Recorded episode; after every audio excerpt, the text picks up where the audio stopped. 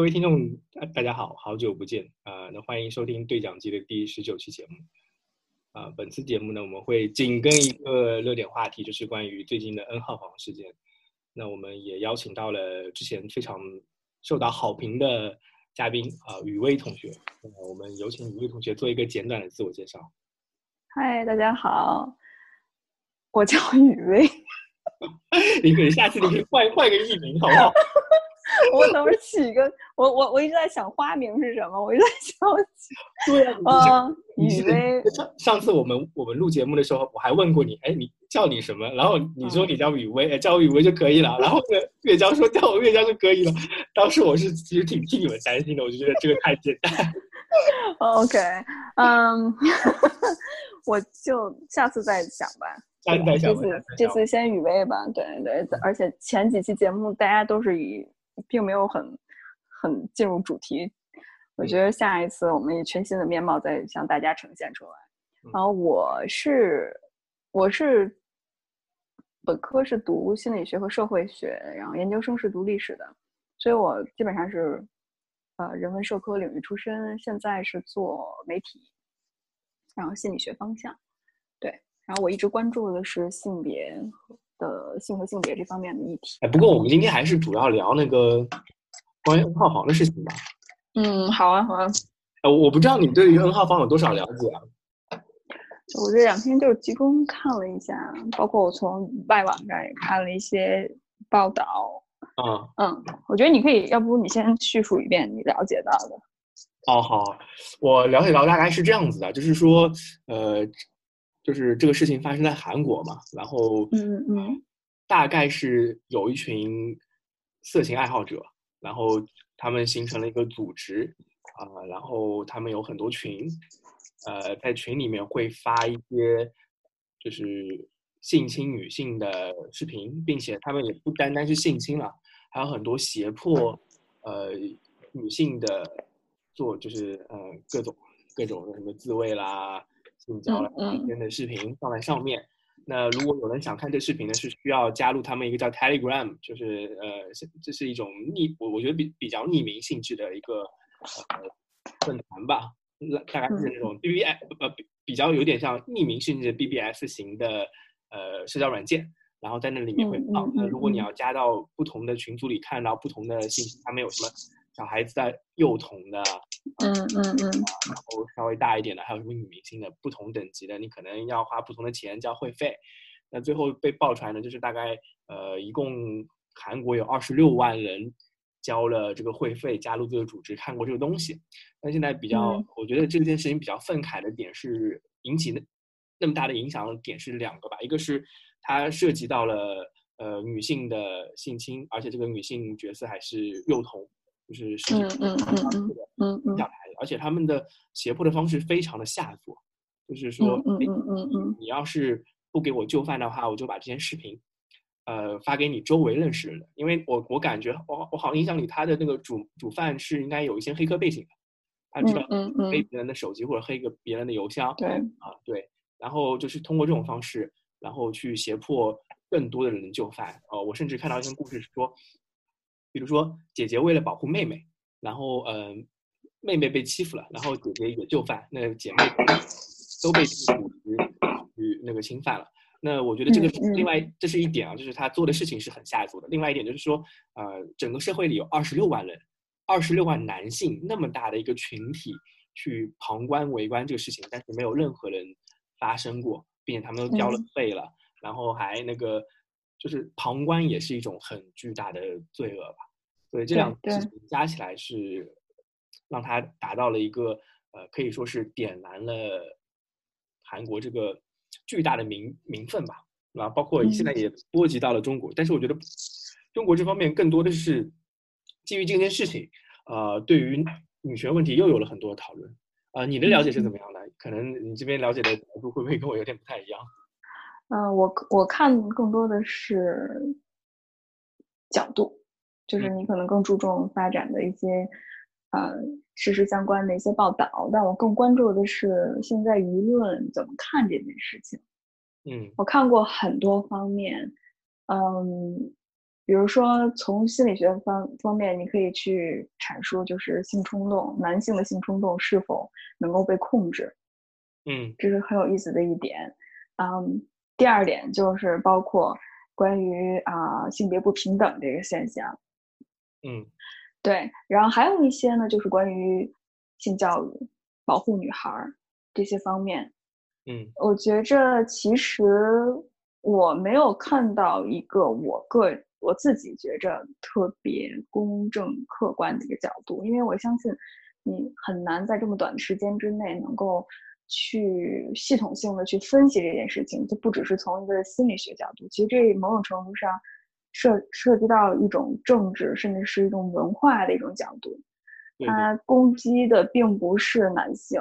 因为你写这种文章很容易，看现在大部分写文章都是攻抨击男性，很容易造成这种男性和女性对立这种局面。其实这是最不好的一个局面，嗯因为没有所谓的真正的受害者。其实某种程度上，每个人都是每个人都是这种侵犯者，也某某种程度上每个人都是受害者。我觉得更重要的是看到我们这整个制度，甚至是我们性别的这个结构，或者是文化对于性别的这个理解是哪儿出了问题，这个是更深层次的原因。我觉着，嗯，哎，我觉得就是从你刚才讲了，就是它其实包含了非常多方面的问题啊。就是嗯我们依次来讲，就是它包括了可能就你刚开始提到的，呃，这个件事情肯定是个犯罪，对吧？那犯罪为什么对对大对群体去作为一个共犯？这些共犯他嗯大概是什么样的心理？我们要去分析他们的心理。然后另外一部分呢，呃，我觉得比非常重要的一个是政治文化的角度，因为韩国是一个很特殊的国家。对对对，它的儒家儒家文化，还有它的呃比较强权，它的父权比中国更盛吧？那甚至这么说，在整个东亚文化圈里面，呃，韩国的父权体系相，我觉得基本上跟日本差不多，然后比中国要夸张一些。然后最后一点可能是性教育，但是我今我今天找你聊呢，就是呃，我是想作为一个可能是。嗯，比较比较偏向于呃，就是那些旁观者的角度，就是嗯二十六万人的角度来看看待这个事情。然后我想跟下跟你讲一下，呃，我我自己的一些经历。然后你看看从我的角度上来说，能不能说就是呃，到底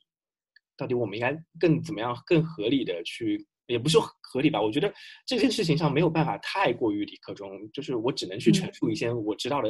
事实或者是现实。然后现在中国正在发生的事情，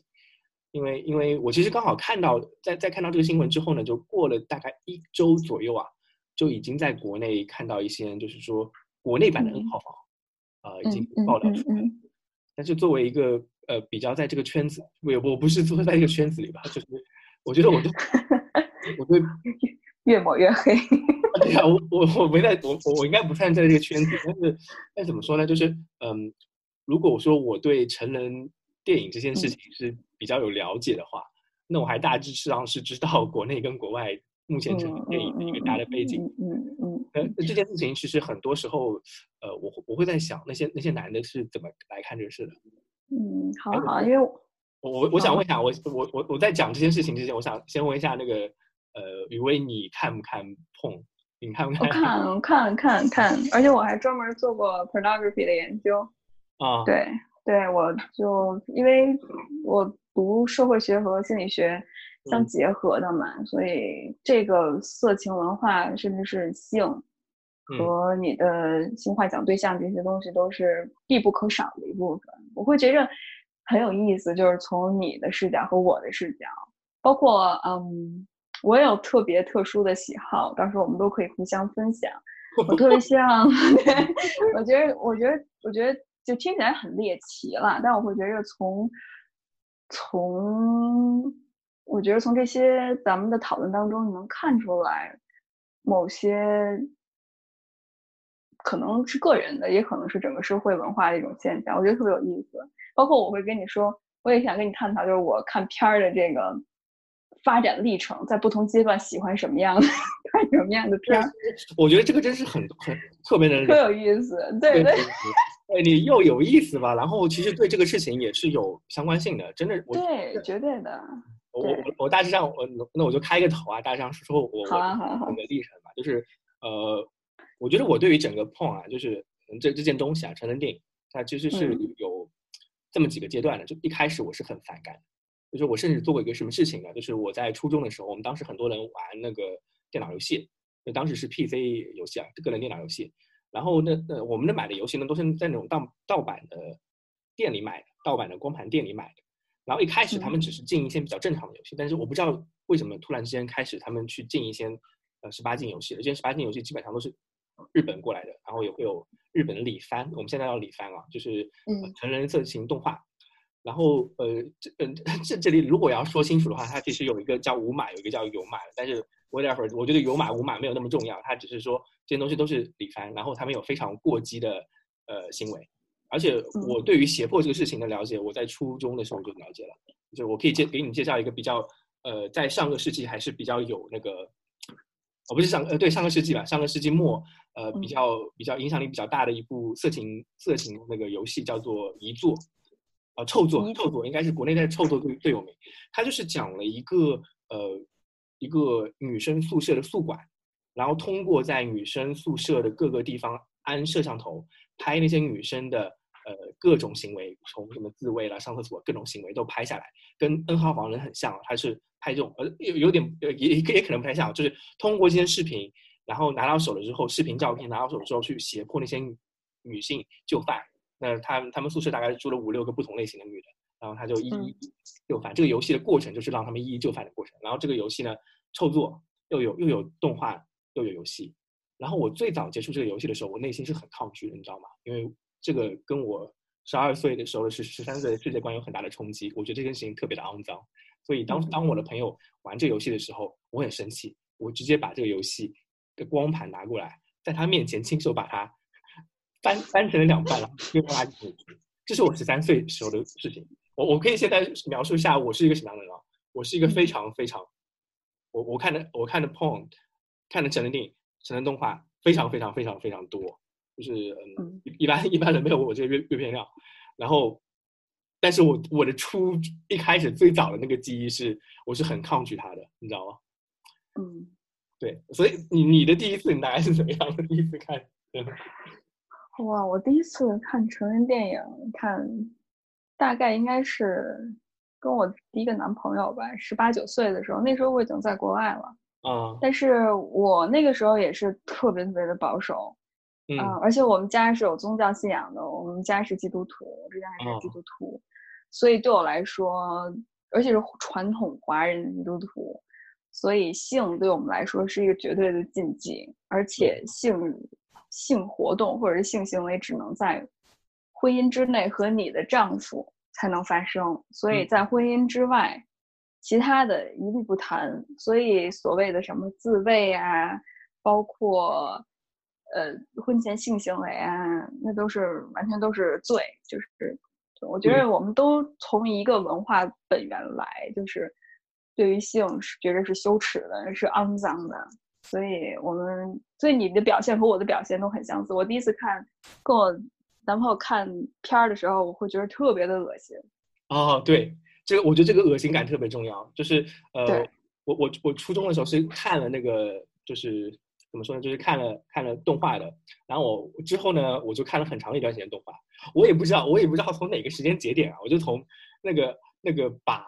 成人动画扔到垃圾桶里的男孩，变成了一个很喜欢看成人动画的男孩，我已经忘记了那个时间节点的转变了，但是但是但是他就是他就是你没办法，你你看多了之后。呃，可能臭作它本身的剧情是比较过激的，有这种胁迫性质在，我会觉得邪恶。但是换一个，如果是女生很主动的那种，比如说，比如说我们其实那个一般的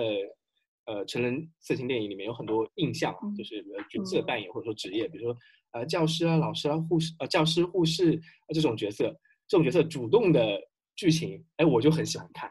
然后 哦，对，嗯。那呃，我我我是我是想说，就是我跟呃我的第一次看真人的经历的话，就是呃我看到 blow job，我内心是很反感，而且是无码的 blow job，我我当时甚至想吐。哦，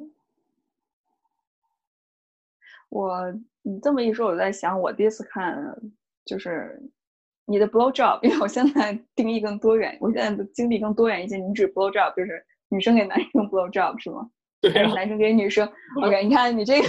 就是我跟你说，你很少，呃，我那个年代啊，你很少能看到呃男生跟女生 blow job，你知道吧？还是偏少，基基本上是女生给男生 blow job。嗯。后面我后面我看了很多，就是嗯，OK 反过来那种。哦，OK OK，嗯，其实这个很有意思。我第一次看女生给男生 blow job 的时候，我也觉得特别恶心，是吧？而且你想想，等于是女生要把那个放在自己最就很私密的一个部位里面。啊，对，而且等于是有其实还有那种生喉的镜头，所以很多。时候你能够感觉到，就我作为一个女生来讲，我会觉得很不适的。你像你吃东西的话，你不小心戳到嗓子眼儿，那种感觉是什么？就是有一种痛苦的感觉，嗯，所以我跟你的想法也一样，但是我会觉得不同的一点就是说，我可能想的不是我自己，我想更多是对方快不快乐。哎，我我觉得好，好像有一我我想问一下，就是你你能找到一个就是你转变的契机吗？就是我觉得我们俩都有点类似，就是一开始的观看体验是不好的，甚至觉得恶心，呃，反人类，或者说是其他一些比较负面的情绪。那那你是什么时候变得 OK？我还可以接接受这个东西，我能从中得到快感，然后 OK，我也可以接受看更多种类的类型的。你你你你能找到一个就转变的契机是什么吗？啊，我觉得，嗯，我一开始，嗯，喜欢看的可能更多的是日韩那种吧，嗯，而且我我我发现我周围很多哪怕是白人的朋友，我们聊这件事儿的问题上，就是跟男性聊。你就会发现，他们其实也喜欢看日韩的，而且他们会对日韩的女性有一种传统的就是定义，就是他们都是很服从你，然后非常的乖巧，很顺服，很顺从。然后，但你跟女生聊的话，基本上他们都会完全不能理解为什么。我我记得有那次我做了一个学学，就我们学学校的一个我们课程，就专门讲，嗯，就这种色情文化。我们组专门是做这个成人电影或者色情电影的，然后我我们就分工，然后我我就是研究日韩的，然后我们朋友们就其他的小组成员都是白人，就我一个亚洲人，其他都是白人，都是女孩儿，啊，他们就看欧美的，然后我们，然后然后我们就交流感想，然后他们就说，他们说我特别不明白，为什么一个男人要给这个女生揉胸揉半个小时就不直接上，而且那个女生看起来。特别特别的痛苦，我说这就是 这就是快感的来源，就是在亚洲，就 是在在亚洲文化，尤其是女性作为附属地位的时候，很多时候他们的快感来自于被压迫、被压迫、被凌虐，某种程度上那个时候就会有一种快感，你也说不出来，而且，嗯，我觉得我说的有点跑题啊，但是我回过头来就是你说我的。看片的历程有没有什么变化？就一开始我会喜欢这种呃日韩的比较嗯女生比较感觉比较害羞啊，比较羞耻啊。其实虽然就是说我看，比如说不管是 blow job 也好，还有一些更就是可能是甚至是涉涉及到强暴或者是 force 的那种，就强迫你做一些什么事情的时候，你会觉得很恶心。在某种程度上，你恶心的同时，你也会有一种快感。这种快感。我会觉得是很那个时候我是不知道为什么的，然后慢慢慢慢慢慢我就特别喜欢看这个，因为我很容易代入，因为对对面那个女生也是一个亚洲人，然后我也是亚洲人，而且我的我各个方面的话就更特别特别符合亚洲人的这种审审美标准，所以对我来说，我的投射对象很容易是成为一个亚洲人。但后来呢，当我学的性别分析之后。包括我自己在自我探索，后来从基督教那个框架当中出去之后，我慢慢慢慢 喜欢看欧美的，欧美的这种片儿呢，尤其是女孩儿，她会表达的很多，而且她对欲望的表达也会非常的自然，嗯，她甚至会呃对男性说你要对我做什么，然后很开心，很快乐，那个时候感觉自己是。做主的对自己的身体，并没有受到强迫，或者是没有因为对方能够嗯压迫你，或者是对方能够使劲的做一些你不喜欢的事情，然后他你才会产生哦，别人控制我，别人压迫我，我感觉好爽这种感觉。呃，这是有，然后呢，这个持续一段时间，到最后我就会发现，慢慢慢慢，我对整个这些东西都无感了。一是因为套套路性的东西太多，第二是其实我会觉着所有的 A 片儿，包括就这种所谓异性恋的，后来我因为你也知道我现在的个人生活，然后我现在交了女朋友之后，我又看一些。那种 lesbian 之间的，甚至说会看看一些 GV，就是 gay 之间的，然后我就会发现其实很无无趣，你知道吗？大家只是一个以一个非常简单粗暴的视角，就是发泄欲望为主，他并不是真正的去享受性爱本身，去了解自己的身体。而且你看很多很多在这种片子里面。男生就是直接就上了，也没有带避孕的措施。因为如果你是个女性的话，尤其是你要交个男朋友，有一个长期的性伙伴，他对于避孕这个事情，如果做的不是很、很、很好的话，比如说，很多时候就直接就说：“啊，让我进去先试试，然后等会儿我再戴 套。”就这种，你就会有一种对于怀孕的恐惧。我自己个人就有这种体会，所以我会有心理阴影的。就很多程度上，当我身身临其境的体会到这个片子里边的女性，当我带入进去的时候，真正有一些现实生活中体验的时候，当我感觉不尊重、不被尊重、不被珍珍视的时候，我会觉着完全是没有任何的快感。所以现在我也不看了。哦，哎，我觉得我我刚才听你讲这件事情的时候，我就在想啊，我我刚才回答我自己那个问题，就是说到底我自己转变那个契机是什么？就是我觉得你刚才有有一点，呃，给我一点启发，就是说，呃，大多数，因为我们看的成人电影，它还是个表演类型，对吧？它还是在表演的。我我我我我看过很多很多女优的访谈，呃，这点上我觉得我要批评一下那个批评一下那个日本的产业啊，日本厂色情行业，日本色情行业其实它不太不太那个不太 open，就是它就算是你你你演员在那个幕后。的，参加一些访谈里面，他都不太去呃讲他内心真实想法。他们大多数人都还是比较怎么说呢？比较那个维持在那个人设里面的。包括我看那个，因为台湾人看日本片特别多，然后台湾一些评论家也是这么认为的。就极少数那种比较开放的，真正你能听到那些比较前卫的那些，比如说范岛爱或者是什么另外一些什么黑木华、黑木香那些，他们可能站的比较前面，作为一种呃 icon 的形式存在在这个行业里面。所以我觉得日本这方面做的很很很不好的原因是，除了那几个很少数的 icon 之外，大多数人还是作为一个呃附属品存在的。但是美国那边就好，稍微好一点，他会告诉你，很多女优会告诉你啊，他其实是在演电影里的东西，根本不是事实啊。然后我就我就会想，为什么我会我会呃转变过来，觉得电影里是好的，就是说电影里面能让让我发现一个感觉，就是说，哎，双方都是在爽的，它并不是件痛苦的事情。我觉得这个情绪的感染让我接受了看更多的东西，就是我不会觉得这件事情难受的了。我觉得这这点很重要。我我有类似的体验，就是我会觉着所有看片儿，其实不管甚至 G V 的话，L 就包括 Lesbian 的这种，全部都是一个非常男性的视角，而且这个男性视角并不是像你刚才说的那样大，就是说我把这个。性活动当成一种取悦双方，你快乐我也快乐的一种行为，而更多的是我你是我的一个工具，甚至你就是我的飞机杯，然后我就是打一枪，然后让我爽了，就是我的泄欲的工具。所以它背后深层次的这种概念会让我很不舒服，而且我也看过很多就是关于 AV 女星她们背后的一些分享和故事，嗯嗯，包括很多 AV 女优自杀。包括韩国，其实说到咱们那个 N 号 N 号房间事件，就是很多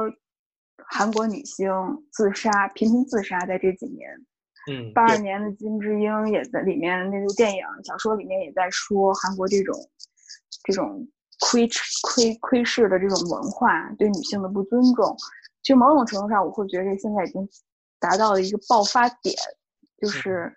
我们面临的这个社会。其实是男男性是对女性有一种歧视的心态，而且女性某种程度上都是作为一种附属品的存在。所以，如果这个性别教育我们不去好好看待这个问题，男生你我们说女生就不会被珍视，但是男生也很可怜呀，男生都不知道什么是真正的爱情，不会去爱一个人，他只会把女生当成一种泄欲的工具。这对男生来讲。也是特别可悲的一件事情。哎，我觉得你刚刚提到这个问题啊，我我我我会在想，就是我我在录节目之前，我我在想那些男那二十六万个人是怎么想的时候，呃，结合我自己的情况啊，我前面也说到，就是我在看片的时候是能感受到，大多数时候呢是能感受到，呃，男的跟女的之间是呃这是一件愉悦的事情。OK，这是一我觉得这是 A 片一直在传达给观众的东西，就是说，呃，不仅是男生在爽，女生在爽，大多数 A 片我是说，嗯，然后他他给。给很多人的一种嗯 inception 的东西，就是说他植入到观众内心潜意识的东西，就是说，呃，有些时候女的说不爽，其实他们也在爽。这件事这这个事情，我觉得非常非常重要。呃，不不管是欧欧美片还是日本片，尤其是日本片是经常会有这种 inception 的，给给给那个观众。呃，我所以我自己我也对自己的那个过去看 A 片的过程中。对我的人生观也是，就是有段时间是产生了一种疑问的，就是我会觉得我周围很多女的都是荡妇，都是 slut，但是只是她们没表现出来而已。我会有这种想法，你知道吗？这是我切切实切切实实的产生在我脑子里的想法。所以我在我在想，那个韩国那二十六万人里面，他们作为旁观者的共犯的话，第一，他们是在看一个视频。他们其实，我我我我不说他们那个视频里面表现的那个女性表现多痛苦，他们的第一反应是，说不定她只是演出来的痛苦，她还挺爽的，他们脑子里是可能会有这种想法。另外一个是，可能先只是演的，不是真实的，他们在这嗯碰里面不太能够投射同情这件事情，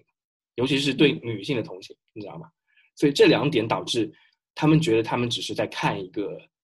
A 片而已。但不是在犯罪，或者说，其实看片已经变成犯罪。那既然这个犯罪已经存在的话，他们也就不会不会再想，哎，这件事情是对那个受害者有很强烈的伤害的。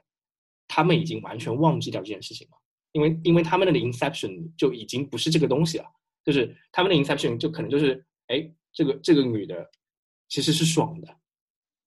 然后她只是表现的，呃，她就是应该应该是那样子的。所以他们就不会觉得自己做做坏事，因为我我我其实看很多很多很多很多类型啊，有些类型我我我自己个人比较喜欢痴女向的，就是女性主动的那个类型。但是有有一个类型，就是有一整大类的类型，尤其是日本是很多很多的，就是就是哦，其实欧美也是，欧美欧美叫做硬核硬核的，比如说日本那边呢就是凌辱系的，嗯，他们也会找那些女的做拍那种凌辱女优去拍凌辱的片。啊！但是因为我知道那些女的，哎，这很好玩啊。她她会她会在那个 DVD 宣传上说，哎，这个女这个这这次的女优，这次的演员不是演员，而是真人，是一个素人。但其实我我都知道那些人都是演员了。就日本产业还是有这个好处，虽然说他告诉你，哎，这个人是这个人是那个什么，呃，宣传语啊，说这个人是什么什么职业，但我们都知道他是他是演员，他他会去凌辱那些演员，然后那些演员也知道他们只在演戏而已。所以我觉得，如果看你看了日本的 A 片多了。呃，不管是痴女系还是凌辱系的，你看多了，你就会觉得所有的影像其实都是演出来的。我不知道那二十六万人里面有没有这种这种这种这种人，你知道吗？就是因为看多了片之后，他的阈值在提高，所以他的他会就会追寻更多的刺激，然后他找到了 N 号房这个东西，但是他从他的内心角度来说，他只是在看一个 A 片而已，他不觉得是在加害，会有这种情况在。哇，我觉得你这两点特别有意思。我先，咱们先说第二点吧。既然你刚刚说完，我觉得这个所谓现实和虚拟世界之间的界限，你不觉得现在越来越模糊吗？是的，非常模糊。呃，模糊到什么程度呢？就是说，呃，我们现在全世界最大的站点啊，Pornhub，Pornhub 上面就是有一部分是，呃，就是有有厂牌的在拍的所谓的成人电影，还有一部分是呃。一般的，就是普通人在拍的自己的个人的个人成人电影、可成人影片啊、可成人视频啊，其实里面夹杂了很多很多这种，呃，其实它是偷拍的或者 whatever 什么样的形式拍出来的东西，嗯，但其实里面也夹杂了一些它是有这种凌辱倾向的。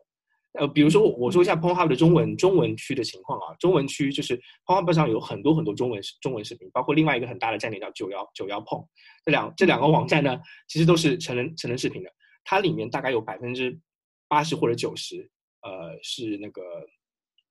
或者是百分之六七十吧，我自己看了吧，应该百分之六七十是那种，呃，背后有人在主动去拍的一个成人的视频，它是有目的性的拍的。剩下的百分之四十到三十到四十，有些是有些是偷拍的。那偷拍其实跟 N 号房 N 号房性质就很很相似了，呃，就是说他是在对方事主不知道的情况下偷拍的一些视频。另外还有一些呢，呃，就是就是真正的所谓的凌辱视频了，就是他真的是在凌辱，然后他也放进来了。我觉得这两件事情，如果说我作为一个旁观者，呃，我不会去看凌辱的视频，因为我从凌辱上面得不到快感。如果我能从凌辱上得到快感，我也会看凌辱视频的。我扪心自问的问我自己，我会不会这样子？我的答案是我会这样子。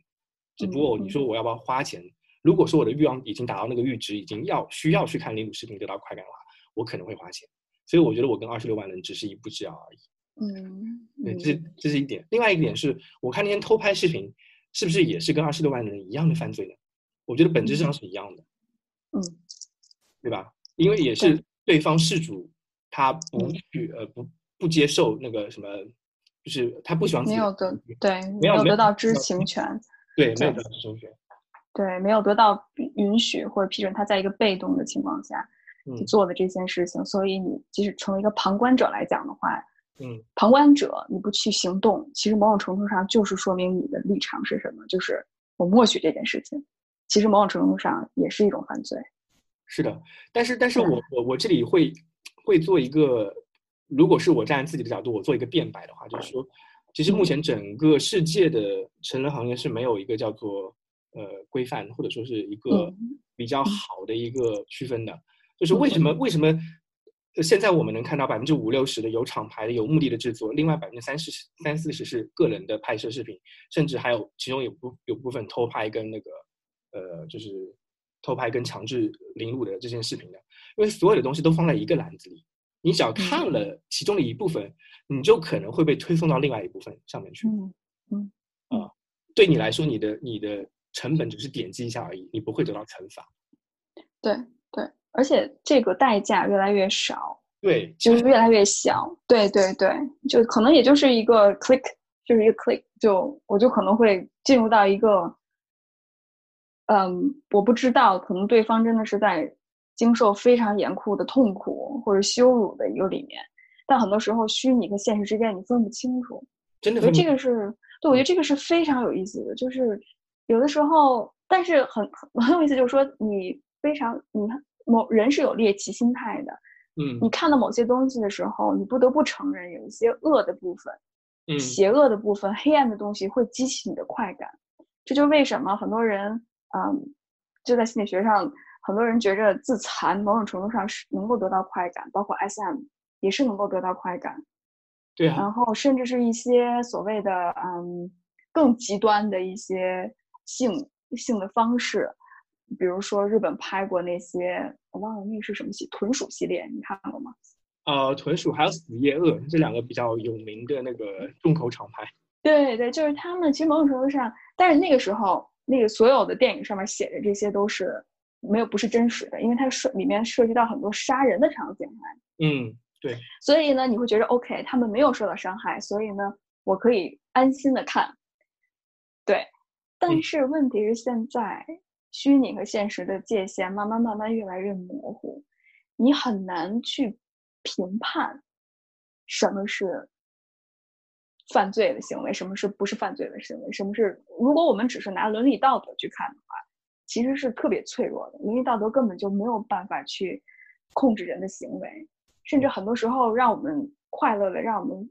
释放的是超越伦理道德的那种那种。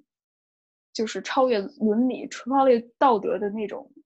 防线的那种禁区的那种快感，可能比普通的性行为得让我们得到的快感还要觉着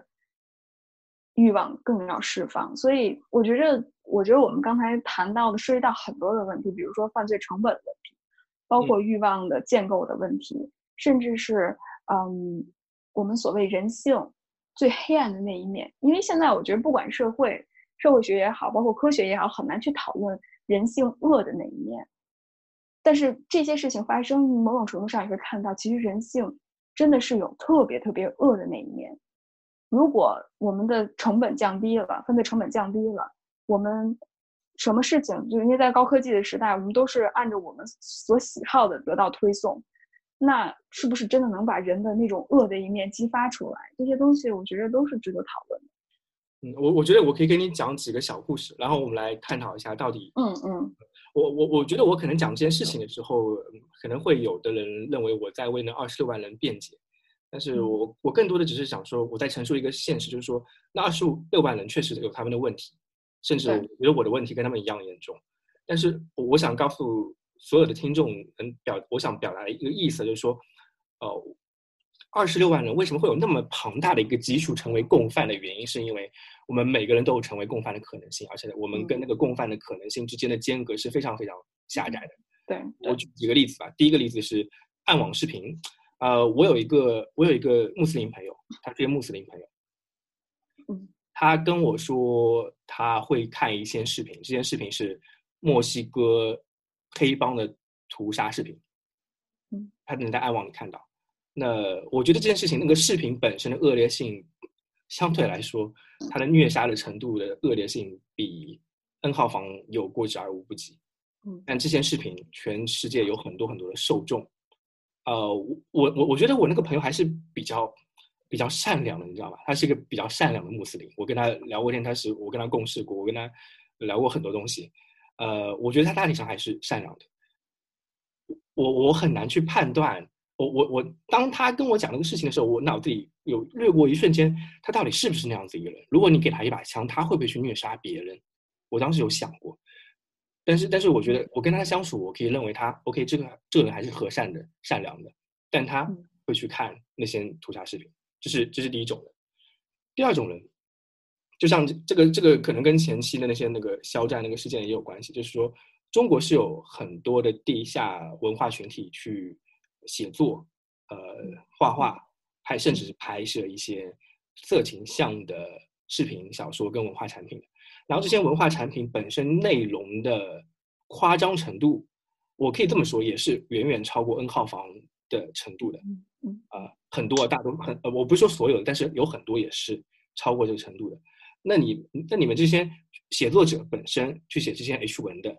写这些呃性转文或者说是 GV 文的这些人。还有你去看这些 GV 文的人，还有还有那个呃，就是说实实实实在在就是去拍摄的这些人，他们身上的恶跟二十六号房里的呃 N 号房里的那个些二十六万人相比，距离有多远呢？我觉得很多人会自己会会为自己辩解，就说我只是写，我只是写一个幻想的东西而已，呃，他们不是现实存在的。OK，我们也没有加害任何人啊。如果是有存在有有发生这种事情，我们也会去抵制他的。幻想不是犯法，我觉得很多人都会抱有这个想法，就是幻想不是犯法。嗯，包括这也是呃日本的同人文化为什么受到现现在啊并没有被指责太多，就是能被大很多人接受的原因，就是幻想并不是犯法。我觉得这个这个观点呃是很多人的一个基础，就是说我幻想的事情我不是犯犯法。那对于二十六万人来说。呃，他们只是看到了一个可能是事实，可能不是事实。大多数时候是事实啊。我是说，有些人觉得跟那些东西可能不是事实。这这么一批人，那他们跟那些觉得幻想不是犯法人的界限是在什么地方？我觉得很模糊的，其实。对，是非常模糊。对对，就是因为现实和虚拟之间界限慢慢模糊，所以很难说，嗯，很难去定罪，因为可能。轻重程度包括对方的意图是什么，动机是什么，你也不知道。没有有些人就是认为我就是随便看了一个，跟我在日本在 Pornhub 上面看了任何一个对方认同随就是已已经 set 好的一个场景里面，两个演员演的东西没有任何区别。真的，真的会有人这么觉得的，我觉得。对啊，对啊，我那我那我也是，就是太就是我就觉着，所以我就说你很难用一篇文章，就相当于咱们在微信公号上去看。包括一些新闻媒体报，他们角度比较单一化，因为这件事情它涉及到了很多复杂的原因。如果我们只把他们说他们是罪人，他们是犯罪的，把这件事情简而化之，很难去看到事实背后的复杂性。就是因为我们没有看到事实背后的复杂性，所以我们才会这么能够轻易的去审判一个人。但是某种程度上，这也是一种暴力，就是你没有看到。这些人做的背后的动机是什么？包括它反映到现在我们制度的缺陷，甚至是整个社会问题是什么，大家都没有看到。你刚才说的一点非常有意思，就是说这个创作的问题。嗯，其实我觉着这是一直都有的问题，就是文学创作。所以你说幻想也好，你的 imagination、你 creativity，其实某种程度上是不受道德所禁锢的。艺术它就是为了去突破道德，去突破你想象的边界，这样才能创造出来可能性。非常非常简单的例子就是，你看《洛丽塔》，啊，对啊，它就是对啊，多么经典的、多么经典的文学作品。我们一说到它，就觉得哇，浪漫、纯情、突破禁忌。但是如果你要一个法律角度看的话，那不就是一个强奸未成年少女吗？这个人，对吧？人早早就被应该扔到那监狱里面，然后枪毙十分钟了。嗯，尤其是到一个女权的社会里面，你看这些东西的话，你就觉得莫名其妙。嗯，然后包括包括。《金瓶梅》，对不对？哇，《金瓶梅》那是什么呀？那就是一个男的跟各个女的乱搞的生活呀。但是他忘了，其实艺术创作某种程度上，它还是有它的文学的价值和艺术的价值。所以这是两个完全不同的概念。所以我就说，如果你只是用道德去审判这件事情的话，当然咱们说的是两码事儿了啊。啊，是两码。是艺术创作，我一定要，我一定要就是分清。但我特别同意你说的很多观点，当然，因为你刚才说了非常棒的一些观点，我没有办法一一回应。但我会觉得我非常认同，就是如果你只是一概而论的把这二十六万人一棒打死了，就说明他们是罪人，这样的方法最容易。就像当初，嗯，比如说任何的审判案件，比如说我们看药家鑫，我不知道你对那个案件了不了解，就是药家鑫他一个这么有名的人。这么这么呃聪明的大学生，就有点像那个呃现在的这个男生，他不是好像也是一个理科天才嘛？嗯，就是为什么这些聪明在韩国经历了层层选拔的这些社会精英，按说是社会的未来的希望，他们能够做出来这种事情，然后能够吸引这么多人能够关注这件事情。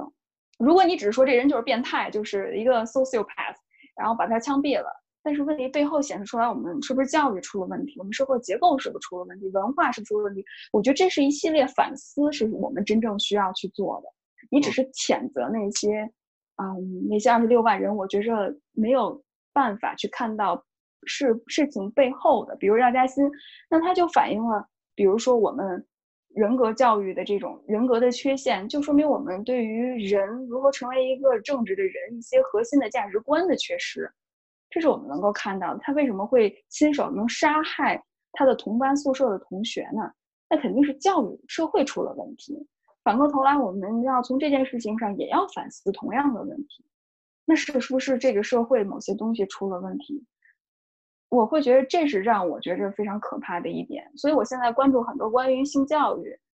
包括对于小朋友，其实，在小朋友两性教育这个问题上，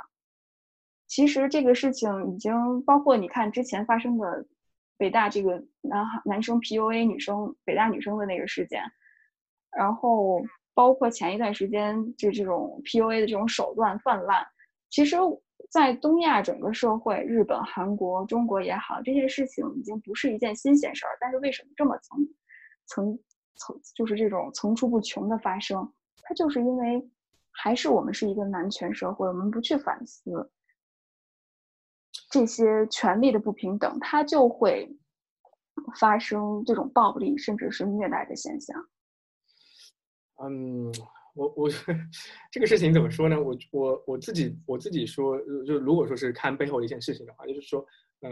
如果说我我看我看这二十六二二号房的事情，就是说，如果真的二十六万人出了，呃，被审判了，或者说是这这群人，我我觉得可能对于他们来说，比较可能发生的事情是，这群人被报出来名字之后，社会性死亡，你知道吗？是社会性死亡，他可能不会被审判，但是社会性死亡。但是我就会想，哎，那除了这二十六万人之外的其他一些没有被找出来的，他们去看一些视频，他们会怎么样呢？呃，我觉得存在于他们那边会发生的事情，就是他们去会找更隐秘的工具、更地下的方式去看这些东西，但是不会改变他们觉得自己在做一些道德败坏的事情，或者说做不会的，因为因为因为呃，因为性这个事情本身它的吸引力在现代社会来说，或者说是，其实它一直都有一个色彩蒙在上面，就是它它是它是私底下做的事情，它是一个呃非常私密的事情，它本身就不能公开化。那既然它本身就不能公开化了，哈，嗯，他们就会继续在地下繁衍着。你你打你打死了 N 号房，并不会把 N 号房，就是你抓了 N 号房的主犯，把二十六万人都抓出来了，并不会对这方面有任何的好转。我觉得。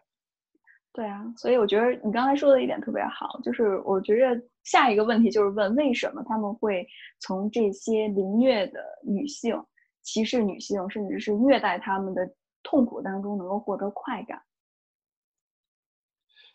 这这点这点从我的角度来说，就是，嗯，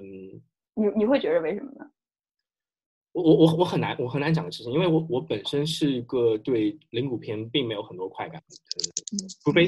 呃除非那些灵谷片本身有一些我的祭点之外，或者说那个女优我是喜欢的之外，呢可能 OK，因为我之之前知道这个事情是演的，所以可能会有点看完，但大体上我不喜欢灵谷片，所以我不知道他们对于灵谷片为什么能产生。快感，嗯嗯，我我可以分享一下我的感觉吧，就是因为，呃，我这么说我也不不觉着，我觉得其实很多，我我不能代表所有啊，但我跟我周围很多女性朋友聊过，就是女生某种程度上都会有一种叫 rape fantasy，就是强奸幻想。哦，是啊，对对对，就是我就因为大家，我我我也跟我之前就那时候我上大学吧。然后我会跟我周围的朋友聊，就是喜欢看什么片儿。然后有些人就会跟你很坦诚的，就说我不喜欢看强迫的。嗯，呃，之前我没有去想过这个问题，嗯，但是某种程度上，我后来就慢慢慢发现，其实我为什么会每个女生都会有这种被强暴、被施暴，甚至是被侵犯的那种感觉。某种程度上，这也是我们认同现在所谓主流文化，就是父权文化里面所说的女性就是一个。附属品，然后基本上在性关系里面，那女性是男性的附属品。然后，如果把这句话的意思转换到性关系里面，就是说，女性我只是一个男性泄欲的工具。如果他对我粗暴，我会觉得特别的兴奋。这个能理解吗？我我我我我能理解这个话，但是但是我我我是被征服，就那种被征服。是的，是的，就是侵犯那种感觉，对。因因为因为前面我们提到关于性关系里面有有两点是比较重要的，一方面是愉悦，另外一方面就自我愉悦啊，自我愉悦是很重要的。另外一方面是你有些时候你的自我愉悦是建立在对方愉悦的基础上。那我我觉得你你呃很多人的强奸幻想的来源就是说，他可能是在对方愉悦的基础上去建立自我愉悦的。对对对，而且我们最大的性器官其实并不是我们生殖器，是我们的大脑。所以，对，所以，所以我们有的时候想，为什么有些人想象就能得到高潮？所以就是我们的大脑太强有力了，它太性感了，以至于很多时候我们并不是真正刺激到我们的 G 点，或者是能够刺激到我们的嗨点，我们能够感觉到生理上的一种反应，某种程度上是一种我们思维意识上的一种高潮。嗯所以很多时候，我们更多时候吧，我会觉着，但在一个在一个这种文化下长大，你没有去反思过，你没有去真正去探索过自我的一个人来说的话，呃，很多时候你女性来讲，尤其是异性恋女性，你会把自己的愉悦感更多建立在对方的愉悦上，而且你看，其实性生活很多时候开始于男性生殖器勃起，结束于。他射精就这个过程，毛毛是这样的，所以是某种程度上这样子，就是这样子，就就是这样。OK，但是现在，我当我我下一我不知道有没有机会，咱们这个节目的尺度多大，我可以跟你聊聊我现在的体会。因为就我跟女生交往了之后，我就会发现，就是完全让我的就把我的，就是让我觉着完全天翻地覆的变化。我那个时候才知。等会儿，这样这样子吧，这这个话题我们先跳过去，因为 我 我可能后面会剪掉的，这这个下一次。嗯嗯，就完完全真的，你这我就咱们就真的，我就私下跟你说，就是我真的才发现，这个对于欲望的欲望的什么是真正的欲望，什么是真正兴奋的东西，完全是被建构出来的，而且很容易被改变。而且我现在在给北京同志中心在在写稿，嗯，然后我就做一些网上的调查，我就发现其实现在双性恋的比例越来越高，而且女性尤为明显。就这个现象背后，它说明了什么？我正在做 research，我觉得特别有意思。我可以跟你说。好，我觉得这个可以另外开一个话题。我我这这里面，我我就随便提一点我自己的观感吧。为什么可能那个呃女性双性恋的程度高？是因为我们是父权社会，父权社会对于男性男童的那个接受程度是低的。对，他要维护维护男性权利，所以不会开放在这方面的维那个东西。但是对于女性啊女童的接受程度是高的，因为。呃，相对来说，相对来说没有那么抗拒的原因，我觉得可能就是他们没有那么 care 女性的感受吧，这是一方面，对他们的父权社会不是不会产生影响，这是另外一方面。还有一方面就是，呃，可能有些男的会存在一些奇人之福的幻想，你知道吗？就像 OK，我我我认识很多男，就是这个这个事情，我觉得也是有好有点讨论的事情，就是说，呃，男性可以接受。百合跟百合百合百合的成人影片跟普通成人影片，但是很多人接受不了 GB，你知道吗？嗯，我也接受不了 GB，我一点看我一点都看不了 GB，我看了 GB 我会吐的那种。就是男权思想啊，余毒比较严重。对，所以那个就是嗯，那个百合这件事情，它它在它在表现形式上。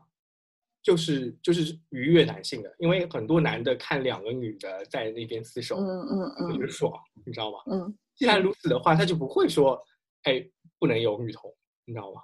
就男同社会里就不会不会说好不不能有女同。嗯嗯，甚至比如说你在大街上两个女孩拉手，你不会觉得什么，但是你要如果两个女孩两个男孩拉手的话，你会觉着哇，好恶心。是啊是啊是啊，我就是我我的我自己的嗯思维建构就是这样子的。而且我改变不了，说实话，我真真的改变不了。嗯，其实都能改变，就看你想不想改变。交个男朋友就好了。哎，真太可怕了！我不想跟你做。有劲。在线劝同，在线。OK，回回回回回回回你想聊的话题吧。我觉得这个会越聊越偏，等会成为一个腐女话题了。啊，没有，呃，我觉得就是回回回到我们这次主题，其实还是想二 N 号房这个事儿，就是前面我们其实，呃，我们可能是在给那二十六万个人做一定程度上的辩护吧，但是我觉得这个这个辩护的意思就是说，呃，这件事情的发生它本身就有一定的这种现实跟真实的一个模糊性，呃，我我我还是觉得你不能，就是除了那些真的对于呃受害者是以语言上的暴力。还有直接去加害的这两类人，真的是呃罪大恶极。我我可以说是罪大恶极，因为因为他们是知道这个女性不是在演的，他们是痛苦的，他们不希望这样子，但是他们还是加害了。如果是有这样的一群人的话，我觉得他们他们是应该受刑的。但是剩下那批人，如果只是交了钱去看了片的话，呃，如果他们本身没有施施害的话。我我会打一个问号，就是说这个事情是一定要讨论的，并不是说像现在这样子给他们做了一个网上判刑。我觉得网上判刑的力度，呃，就是支持力度不够，不足以去把所有人都打死。嗯嗯，对，嗯嗯，我觉得法法律领域这个咱俩都不是不是内行人，对，所以我会觉得在这方面我没有办法。我觉得我们两个在聊的话，可能因为对于法律条文，就是互联网的这些，嗯，管理措施，我相信每个国家有每个国家有不一样。那包括成人，比如说多少岁是合法能够可以看成人电影，包括我们在中国也没有所谓的电影分级制度，甚至是肯定视频分级制度也没有。所以在这个很多时候制度。不健全，包括法律条文不健全的情况下，我觉得我们聊没有太多的意义。但是我会觉着，就作为一个普通人，那如果遇到这种情况，我们会怎么办？我们可以怎么办？如果我们真正的设身处地为站在这二十六个人的角度上去想的话，我会觉着事情其实没有那么简单。我们当然不是为他们脱责了，你也是，我们定调了，就是这些人肯定。呃，尤其是那些知情的人，他们知道这个发生什么，他们再去看的话，其实就是某种程度上助纣为虐，他们肯定是受到谴责的，也是应该付出相应的代价。嗯，对。但我会觉着，我我个人来讲的话，就是如果把我放在那个场景下，当我看了这些视频之后，我觉得很恶心，那我怎么去做？我应该怎么去做？这个我其实某种程度上也不知道该怎么办。呃，我我我的答案跟你是一样的，你你什么事情都做不了。我我举个简很简单的例子吧，我有很多朋友会给我在群里或者是在任何渠道上给我发这这种东西，你知道吗？对，有过激的，有不过激的，他们以猎奇的形式形式发过来。呃，我可以这么说吧，大多数听过我们听过我们节目的观众还有很多实实在在的成年人，我们这一代成年人，呃，很多人都看过或者被接收过。如果看了一眼就是犯法的话。这个世界我无法想象这是怎么样运行的，你知道吗？对啊，对啊，所以我觉得，如果所以反反过头来，虽然咱们不是法律这方面的专家，但是我会觉着现在，呃，所谓的很容易把别人比放在什么有罪无罪的这个框框里面，太简单粗暴了。就它对于现实社会的复杂性，包括整个权力机构的这些错综复杂的这种纹路，他们之间这种关系。你都很难去判断，所以我会觉着，与其你一下给人定罪，不如看到背后到底反映的是什么。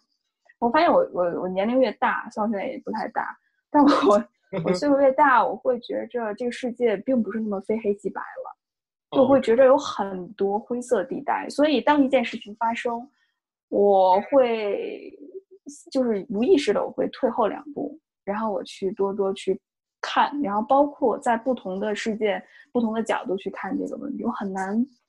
就是去达成一个，就很难站队。我我越来越难难站队了。嗯，我真真的我我跟你一模一样，所以我们这批人称被被称为骑墙派，你知道吗？你这种人，不管在哪个时代，都是一开始就是被枪毙的那 那一帮。真的，我真的这么觉得。对，你不表明立场，你就是不正确。对，哎，我回回到回到你刚才说的那个问题啊，就是我想到一个事情，就肖战那个事情，本质上他们在做一个事情是什么呢？就是啊，有作者写了黄文，那写了黄文还传播了，这个作者本身按照法律角度是犯法的，他在宣那个什么呃散布淫秽信息啊，对，可以可以这么来给他定位，但结果发生的事情是，除了粉圈的某些人之外，大多数的文化群群体。在极力为这件事情做辩护，或者说是站在他们这边，那这实际上就是会就就会问到一个问题：有很多人在为那些写黄文的人辩护，那我们是不是应该去考虑一下？哎，到底你给写黄文的人怎么来定罪这件事情？呃，这这件事情其实道德跟法律的边界是非常模糊的。对对对，太模糊了。对，而且你 文艺作品你怎么说它？什么是黄文？怎么定义什么是黄文？就 你，而且你也知道，中国人民的这个创造能力是无限的。你可以用不同的词、不同的符号去指代某一些、某一些不该说的话。嗯，就我就觉着，完全现在，包括咱们说到性教育也好，包括现在这种成人文学的创作也好，如果我们只是用一个打压的行为，就说明这些东西是罪恶的、羞耻的、不好的。某种程度上来讲的话，还是一种非常低级的保护措施。嗯，是的，我我很认同。对，对我觉着更重要的是要把权利发放给个人，就是让人有选择的自由。你最好的一个时候，就是我会觉得咱们现在，甚至咱们都快三十多岁了，三十岁的人了，我们所接受的教育也都是从小就告诉你。女生啊，不要随便的发生性行为啊，男生也是啊，这样容易呃受欺负受害。所以我从来都没有选择，我一直告诉别人，一直告诉我这么做是对的。那我从来都没有去想过我到底自己需要什么。我觉得真正应该是给个人自由，就告诉他你可以选 A，你可以选 B。A 的后果是什么？B 的后果是什么？那如果我选了 A，我可以这么做；B，我可以选这么做。当我意识到我选择的做这个选择之后，我面临的选择的代价是什么时候，我我才能知道我到底想要什么。我觉得这是一个把个人当成一个成熟的人，能够为自己的行为负责任的人所对待。就我们现在就像一群小孩一样，就是我就想怎么做就怎么做。虽然这么做不对，但我也不知道为什么不对，我做，做了之后我就哎 fucked up 了，那怎么办？那就这样吧。就我我们从来都不不会学会去为自己的行为负责，这是最可悲的一点。嗯，哎，我觉我觉得吧，就是这个问题，我们如果谈到这个层面上，它其实本质上已经变成一个法律问题了。嗯，对啊，法律来确定这个界限。哎，很可惜，今天我们没有找 法律。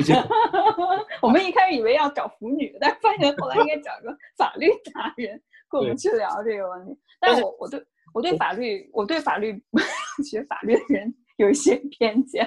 所以所以我不好意思，我不知道这你你你的那些粉丝们有没有法律，但我还是有些偏见。能把这段给我讲了吗？没有没有没有，我我粉丝里没有学法律的，不用担心。哦，那就不要讲，那就不要讲，因为我没有粉丝这件事儿，你知道吗？啊，你不是快有一百个粉丝了吗？没有，订阅那个就是朋友听听好玩的。但是跨过这一层去讲另外一个事儿的话，我觉得呃，我我这两天还在思考一个问题，就是说呃，中国其实对于呃，就是其实现在很多体系来判断一个界限叫做十八岁，就成年人跟未成年人是有很大的区别，就是你对成年人做某些事情。跟成年人做某些事情是不一样的。就比如说这个 N 号房这个事情，为什么让大家那么难以接受的原因，是因为他对成年人动手了，啊，未成年人动手了，而且是非常小的成未成年人。但就是呃，我我批判性的想一下这个事情，就是说，呃，我们以十八岁作为这个界限了，它其实是个生理界限，对吧？嗯。他觉得 OK，你大致上完成了你第二性征的发育，我们可以区分你是男女了。大概上你完成了这过了这个节点，男的喉结长出来了，女的胸部发育完成了，OK，你也不会长高了。那我们定了十八岁作为成年人的标准。但我现在回头看一下这个事情的话，就是很多时候的加害跟被加害的关系，呃，用生理界限来说，稍微有一点点对武断了。呃，我我举我举一个这样子的例子，就是说，呃，一个接受过完整九年制义务教育的十八岁的成年人，如果他他的一个认知体系。我们我们认可他是一个呃成年人的话，那换一个人，他同样是十八岁，但他只念了三年书，你对你对他的加害，就是对成年人的加害了吗？我觉得很多人的心智或者说他们他们的价值观的理解，嗯，其实真的是，呃，还是还不会说有很大的差别的。一个十八岁的没接没接受过多少教育的人。跟另外一个十二岁，他可能已经接触的教到比较多的教育人来，他们俩心智等级是不一样的。我我是这么认可的，我是那么觉得的。那那同样，呃，对于加害这件事情上，还有对对被加害方他自己是怎么想的？呃，我我觉得用用十八岁这个成年人未成年人的界限，可能呃还是有讨论空间的吧？可能可能可能可以讨论，我觉得。对对，我我觉得这个是我们之所以十八岁，它背后意义就代表着他能够为自己所做的行为负责。嗯，就是他能意识到他获得的好处是什么，同时他付出的代价是什么，这两个他都能兜得住。哎，但这个能为自己的行为负责这一点的判断是心理判断，它不是一个生理判断呀。对呀，对呀，问题就在这儿，就是说有些人可能十八岁，他。性器官都发展成熟，嗯，所以在身体上，如果是发生性行为的话，他不会受到什么创伤或者伤害。对，你比如说你跟一个七岁的孩子，你肯定不一样，但是他能不能意识到这个，我觉得这确实是有讨论空间。所以十八岁作为一个界限，有的时候某种程度上是挺简单粗暴的。而且我看到过其他国家的例子，比如说你也知道有十六七岁或者是十八岁，反正十八岁之下。十三岁之上、十八岁之下，这些小朋友他会演一些涉及到成人内容的电影，嗯，那他们得需要征求父母的同意，嗯，对，那监护人的同意了，就不是父母，就监护人的同意，然后他们自己也会给他们，片方会给他们解释这些东西是什么，也会给他们做教育，然后之后的话也会给他们做一些心理辅导，嗯，对，所以我会觉着这些事情的话，其实还是有。有讨论的空间的，但是我会觉得你说的这一点特别对，就是如果只是简单的把以年龄、生理年龄为标准去做判断的话，很多程度上是不够的。嗯，对。但但是可能对于法律来说比较难操作吧。但是就是对，这这是一个辩证，因为法律它会考考虑到操作性嘛。对对，你实施性、操作性都是这样，对，嗯。哎，我我我我们再往往回唠啊，就是讲到那个性教育的问题，就是我觉得发能发生 N 号房这个事情本身还是性教育的缺失，尤其是在东亚儒儒家文化的环境中，它一定一定是因为呃，我我我一定可能太绝对了，但很大程度上会因为呃我们本身文化体系里面性压抑的部分。那为什么会有那些人觉得，哎，这件事情好像第一它不犯法，第二它能得到快感的原因，就是因为我们对性本身，呃，可可能用比较激进激进的人的说法是污名化了。那我我认认识他，呃，也没有去好好的跟大家讲这个是什么东西。呃，就就举个例子吧，像我们我们俩啊，大概上是有一定的性教育基础的人，对于这件事情反而没有那么过激，或者说还能想到这一块。但如果很多人他本身，呃，对于性教育的知识还是很基础的呢，他甚至连 A V 都没有看过呢，他会怎么来看待这个事情？他会不会变成偏激那一派？我觉得是很有可能的。本身上，本身上，我觉得这件事情可能，我我们在谈所有的前面七七八八所有的东西之后，来回过头去看待，如果我们想去减少这个这种这种悲剧的再次发生的话，其实还是要做一个。更加打开窗户的对于性教育的，或者是关于性这个欲望的解构，还有把它的一些污名化的部分能够阐释清楚。对，我觉得，而且你刚才说性是私人空间的这个问题，我觉得这一点特别好。就是如果我们能够把性这个问题放到打开，把它当成一种公共空间的讨论，把性的不再让他们污名化、去羞耻化。这样的话，我们才能真正的去面对。只有我们真正的去面对这件事情的时候，才能够更好的去让人了解性是是什么样的东西。而且，我觉着最基本的一些价值观是需要被强调的，比如说尊重、平等。而且，在性里面非常重要的一个概念就是知情权这个问题。我觉着，在东亚社会更没说，其实，在西方社会也很少强调，在东亚社会更是，就知情权。嗯，我。对方 yes 就是 yes，no 就是 no，没有所谓的哦，特别有意思，这个特别有意思。我突然想起来一个一个例子，就是你知道前一段时间那个那个日本的一个女记者被强奸的一件事情吗？就在纽约伊藤之杀那件事情，就是就非常有意思。就是她，你这个前因后果我大概说一下，就是她是在纽约大学，是一个日本日本女生，然后她在纽约大学。读传播学，然后后来她是想进美国、日本驻美国的一个电视台。后来他因为他在一个餐厅做服务员，正好看到那个传媒机构的一个老板，还就是大概是管事儿的，所以他就去跟他去接近，然后推荐自己。其实他其实非常优秀，他的履历背景、他的工作背景都非常非常优秀。然后那老板说：“OK，没问题。”嗯。我可以给你面试这个机会，但是你可能要几点几点要去，呃，跟跟我喝个酒啊是什么？然后喝着喝着他就觉得头晕，然后第二天他等他再醒来就发现他这个他的老板是日本人，然后在他的身上，嗯，强制要跟他发生性行为。后来他用日本日语先说不要不要，他说不要不要的时候，这老板就特别兴奋，就就一下性欲就就就就特别特别兴奋，就说哇没事儿没事儿。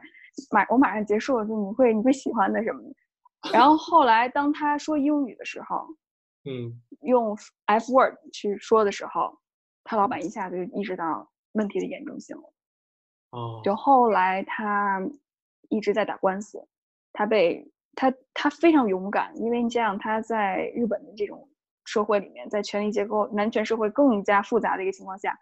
他要去起诉这个老板。那这老板在这种 talk show 里面就公开的就说：“哎呀，是他自己愿意的呀，哪有女生随随便便跟人喝酒的呀？”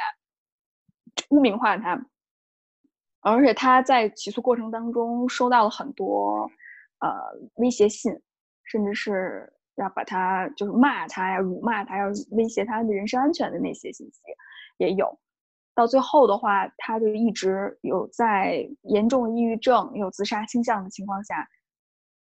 一直坚持着上诉，好像我忘了多长时间，有一年多的时间吧。然后他写书，然后公开演讲，去保护女性权益，到最后胜诉了。对，这对于应该是去年的事情，这对于女权的这个发展是一个非常非常，尤其东亚女权的发展是一件非常了不起的事情。所以说说回到，哎，我们说的什么来着？我忘了，突然。就是就是说，嗯，哦，对，就是知情权这个问题上，嗯，就我们我们，因为刚刚咱们说过，就是好多时候就说，尤其是在日语里面说亚美蝶什么的，咱们就跟开玩笑一样，就不要不要啊，然后大家觉得哦，你肯定是想要啊，你就是一个荡妇。但是我们从来没有想过，如果这个女生真的不想要呢？就是你连对方是不把对方当人看，就是他说不要的时候，他不想要的时候，你都觉着无所谓。你就可以任意的上他，我觉得这就是对于个人最基本的不尊重。我觉得就是因为对个人基最基本的不尊重，所以在东亚文化里面，很容易就去缺乏所谓知情权的这个意识，所以很多约会被强奸，嗯，这个事情屡屡真的是没总是在发生，没有任何的改进，甚至是这些年，嗯嗯，对，我觉得我觉得我刚才想想到很好玩的事情，就是我刚想说。哎，杨佩蝶这个词被污名化，然后我就在想，哎，污名化本身这个词也被污名化，污名化。但是但是就是呃，让我想起来，就前两天看了一个电影叫那个《独裁者》，就是哦，我特别喜，我 我我也特别喜欢看那个电影，它里面有各种政治不正确，政治各种政治不正确。对对，它里面有很好玩的桥段，就是他作为独独裁者，他把他把呃要和不要这两个词变成了一个词。叫叫啥？阿拉丁还叫什么？我忘我。阿拉丁。对。把那个 negative 跟 positive 变成一个词，然后里面有个桥段，就是有一个医，有一个有一个那个有一个病人在在在问那个医生，呃，我我癌症怎么样？然后那个呃医生就说你的癌症是呃阿拉丁，比如说是阿拉丁的，然后那个阿拉丁呢是要跟不要的双重意思，然后他就不知道我到底是不是。这个事情其实是一样的，就是呃亚美蝶这个词已经变成了。它本身是要的意思，那要也是要的意思，杨梅蝶也是要的意思。那女生有没有权利？如果她说杨梅蝶的话，她有没有权利说不要呢？她没有一个词变成不要这个词，所以她只能用哦，在在在你跟我们说的 case 里面，她只能说用用 fuck you 或者是 fuck off 这种。对对，fuck off，对 对。对，所以嗯，这个这个事情就是国内呃，国内男性在这种文化环境下，他得到的一个意识，就是就是我我会跟你说，就是我前几年呃，我还我还很懵懂的时候，我还很弱智的时候，我会想的就是我周围的人都是都是啊，我周围的女性都是荡妇，因为因为他们说要就是不要嘛，呃，要他们说要就是要嘛，不要就是不不要就是要嘛，他们没有说不要啊，那那就是这样子这样子啊，是不是？就是我们没有给。在这件事情上，就是通过这种方式，就已经没有给女性说不的空间了。嗯，对，所以我包括我会觉着整个怎么说呢？就我经历了一些事情之后，我会发现自己，嗯，整个审美体系都发生了剧烈的变化。嗯，就我之前交过一个男朋友，他是男性气概特别强的那种。嗯，他是跟你一样，很多时候就是说到。Gay 呀，就是尤其是同性恋这个问题的时候，他非常反感，他甚至是有一些恐同的倾向。嗯嗯，但是我不知道为什么，就这种，我也是没有真的反思过。那个时候还是遵循主流的这种价值观，会觉得这啊，男性气概强的人特别有魅力。嗯，然后他也健身，然后他各个方面都比较符合所谓的直男的那种标准。而且是男性气质散发就行走的荷尔蒙的力量，你知道吗？嗯嗯。后来我慢慢慢慢就发现，其实他这种极端的对于自己男性气质的宣扬，某种程度上，他的反面就是对于女性的厌恶。自己就对于女性气质不拒绝这种软弱、情感丰富这一面，他是拒绝自己的。所以他对于女性某种程度上来讲的话，是一种厌女的情节。非常明显的一个例子，比如说他会对女性的容貌有指指点点，就这个整整容啦，那个没有整容，然后啊，这个我就是这个女生的胸部，就会对她的这种生理特征指指点点，然后甚至是他会有的时候看到一些作为性工作者，那他就更会说一些什么啊，上班了呀，卖肉啊什么这种话，然后我听了之后就非常非常的不舒服，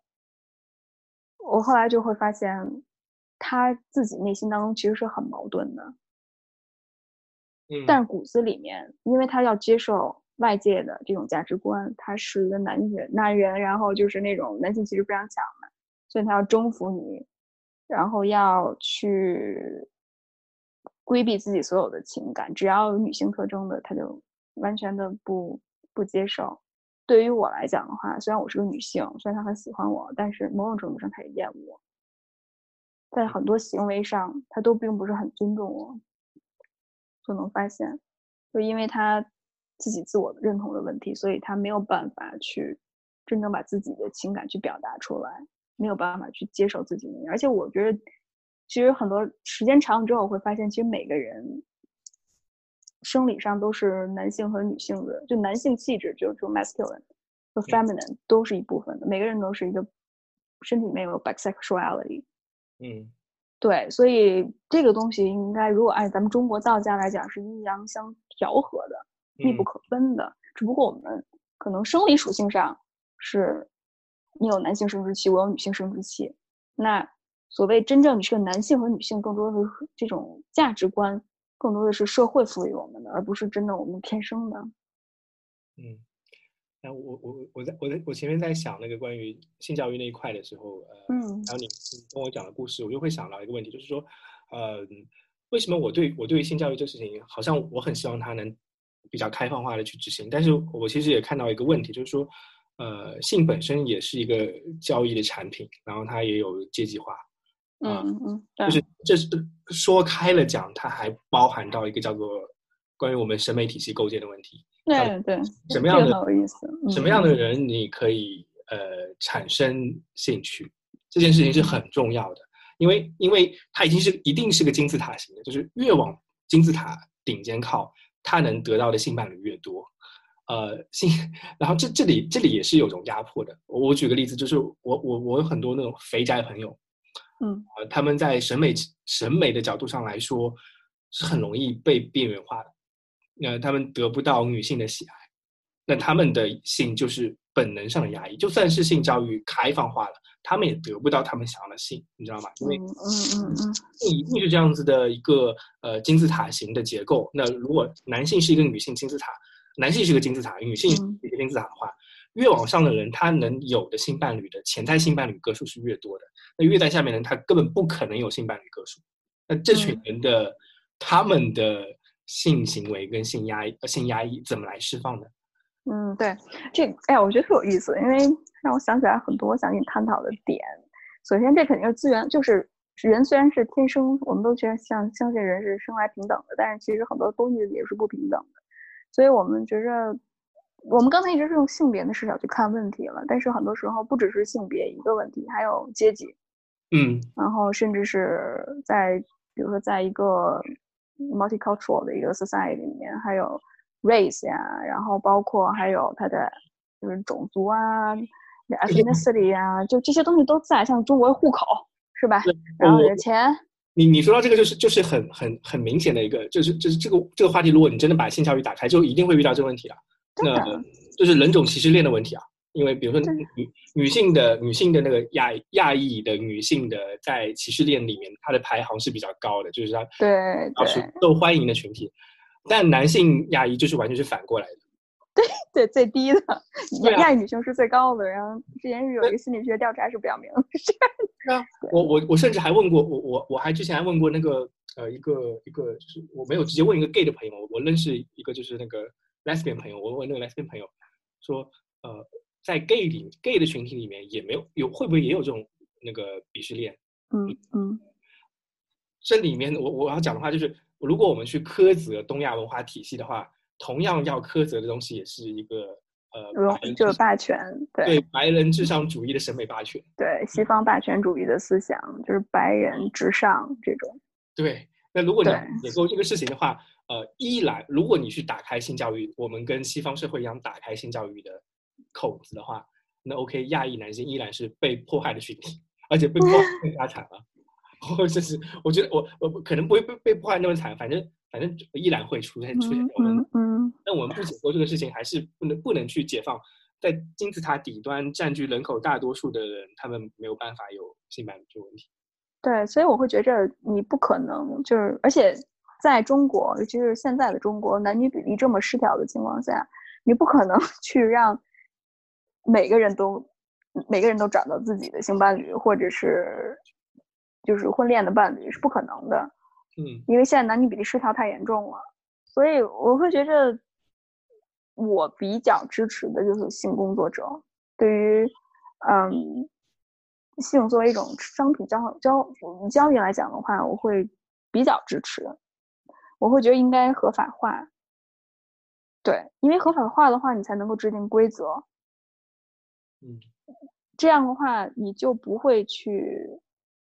压抑某些没有。在你就说像你的这个结构来讲的话，当然就是在食物链最底端的这些人，比如说我们的农民工，嗯，那他们有很大的性需求，没有地方解决，尤其是农农村那种没有找不着老婆的男性，他们的性需求怎么解决？那这是对于社会稳定是一个很大的隐患。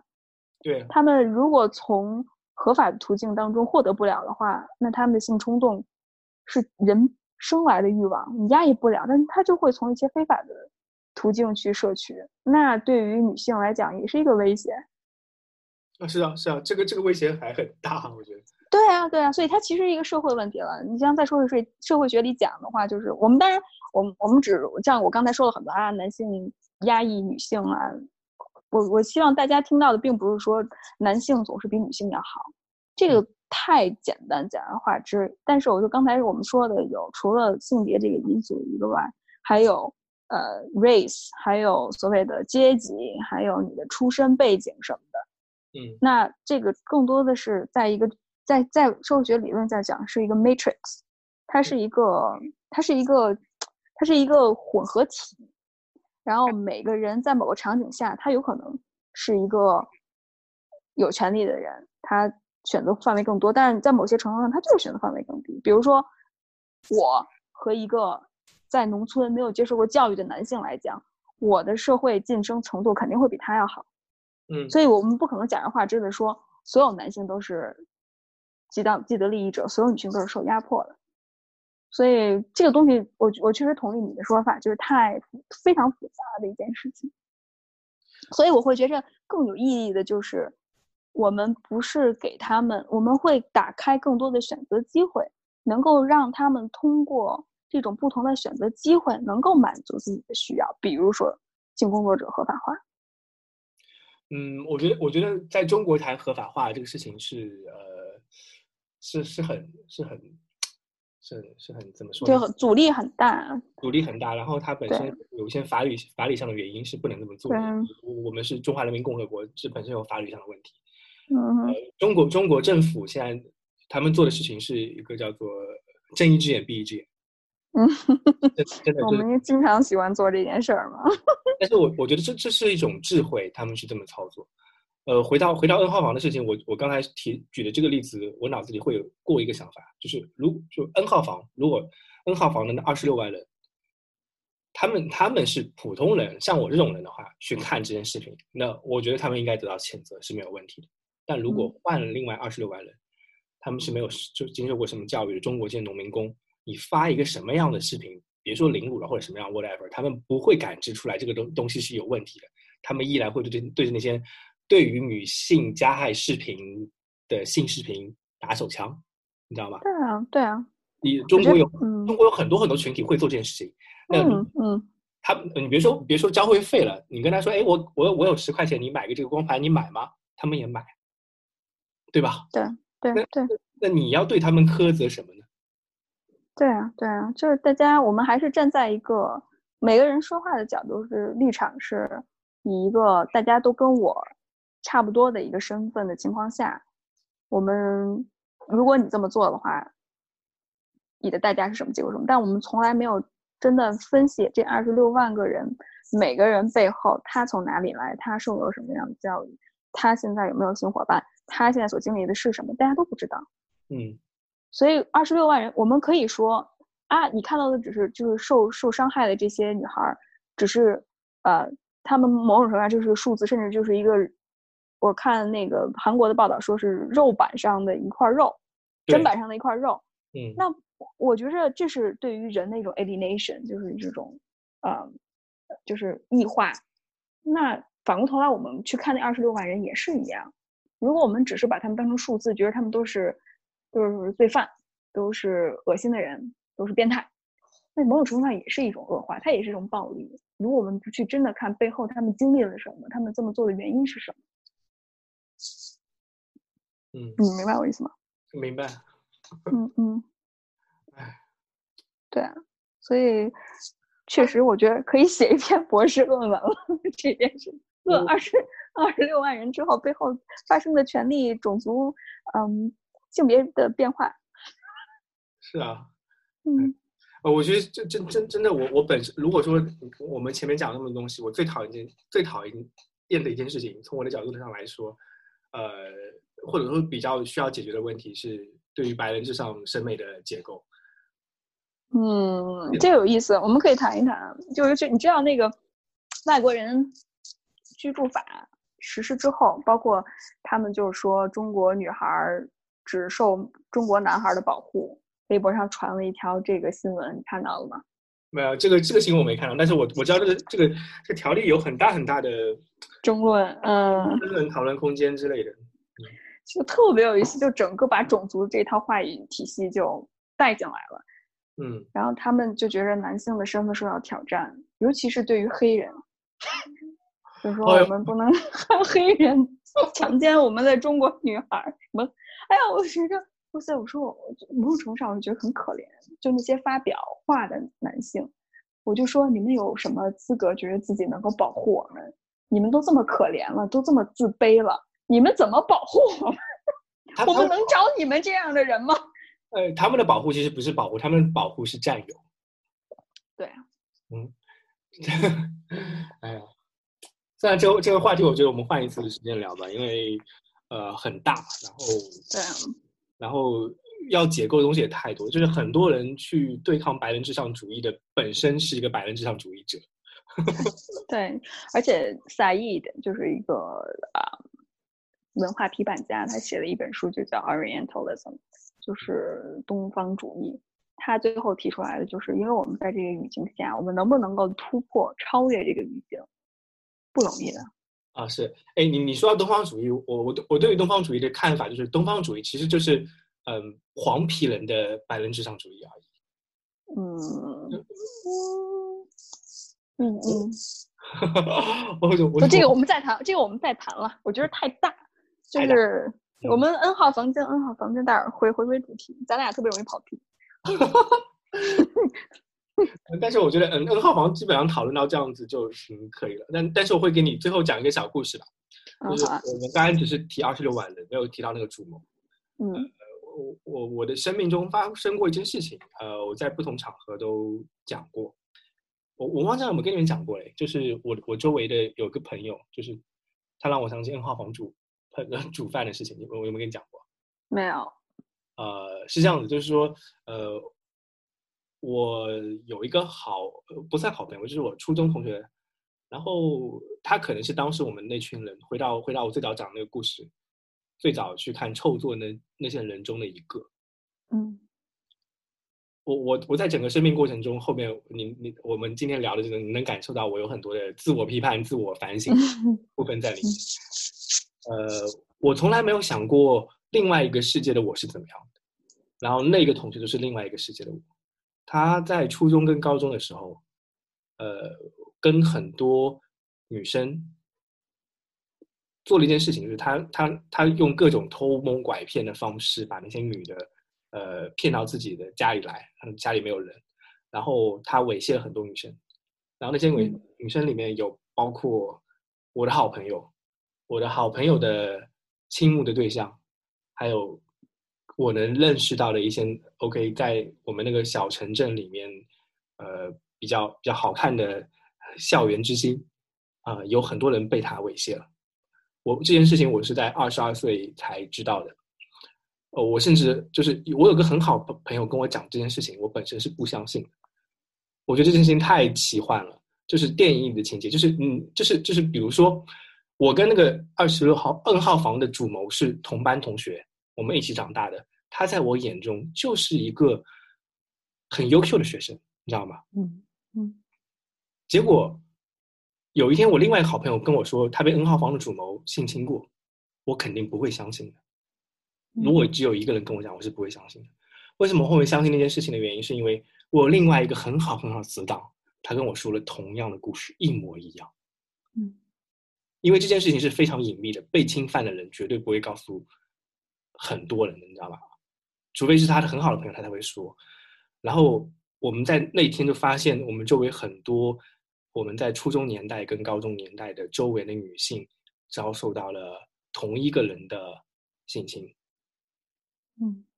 我我这件事情是没从来没有在我那个那个群体里面去讲过到底是谁。我曾经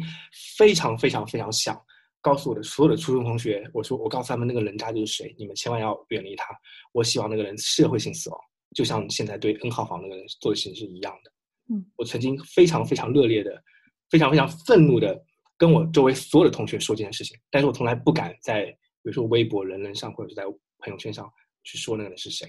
因为，因为我是出于我那些好朋友、那些女性朋友的角度考虑，他们可能真的只是让想让这件事情过去而已，他们不想让任何人提起，除非你是他们正好最好的朋友，他才会告诉你。所以我这件事情从来没有告诉过，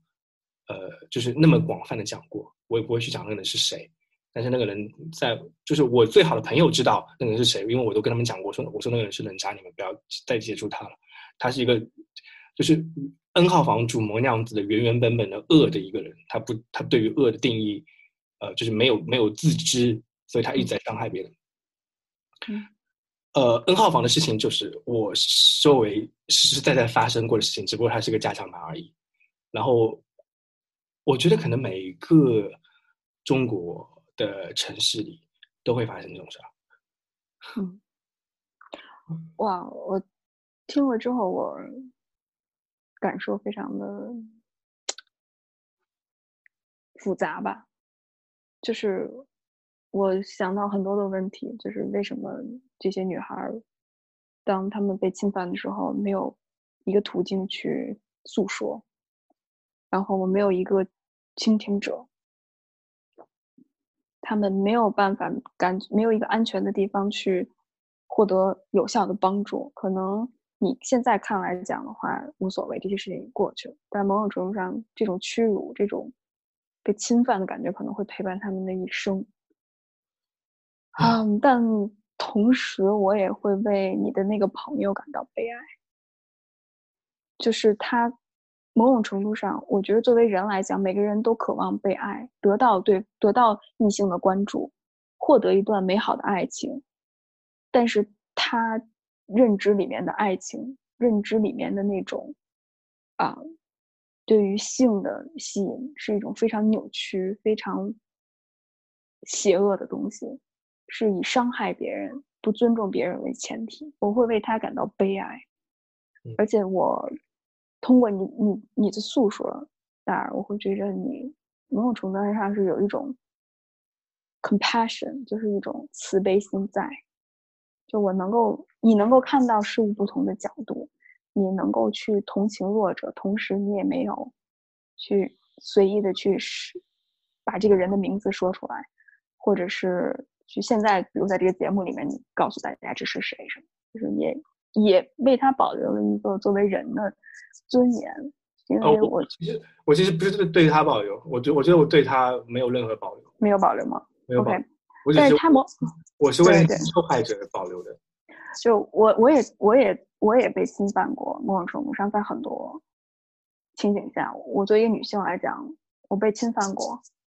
我所以受侵犯的那个人的被侵犯的那个人的立场，我特别能理解。我也非常的仇恨侵犯我的这些人，有意或者无意。但是，就是当经历了这些事情之后，当我真正去原谅他们之后，跳出来看的时候，会发现其实我们每个人都很可怜。是在这个 game 里面，没有一个没有一个胜者，大家都是失败者。嗯嗯，因为真的没有一个人是孤岛。嗯，我我其实有呃，我有一个异性朋友的，他的异性朋友，嗯，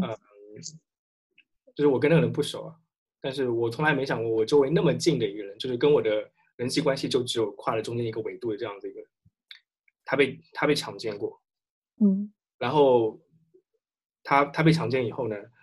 嗯，心理上得到了极大的伤害。嗯，这件事情是对于女性来说，她们是不能讲，是很很难开口。羞耻的，羞耻，这也是个问题。我我我不是说羞耻本问题本身，就它是有二次伤害的，就是对啊，你需要找，你需要找为自己伸张正义。